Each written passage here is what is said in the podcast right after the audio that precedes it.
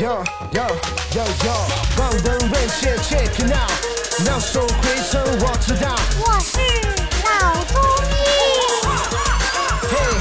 Hey。本节目由上海团市委、上海中医大、上海青联、上海医卫青联、辣椒智库联合出品，由上海徐浦中医医院特别支持，喜马拉雅独家播出。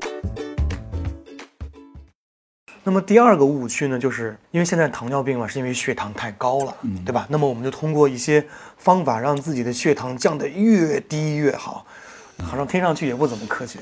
呃，血糖降得越低，实际上低血糖的危害性更大。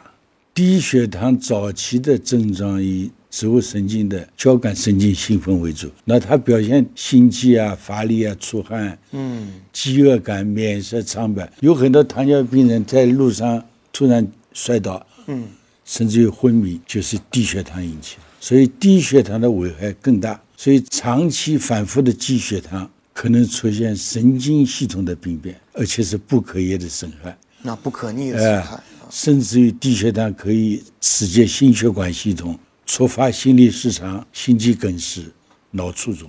嗯，所以它的危害性很大，不是说糖降得越低越好，还是高低都要有度啊，要维持在一个合在理一个合理的范围内。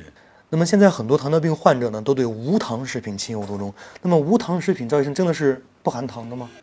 实际上，现在很多的无糖食品强调无糖，实际上是他们所说的是没有渣糖，啊，就是没有蔗糖，蔗糖，就是甘蔗糖。甘蔗。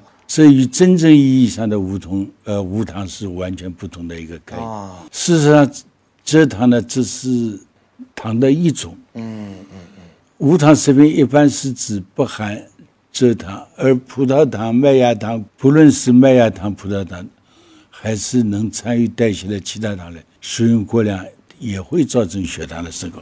哦，所以这个无糖也是打引号的。打引号的，它其实并没有包含哎所有的糖类，对只是蔗糖而已。所以说，在我们平时呢，对这些所谓的无糖食品也是要慎也要也要控制的。控制。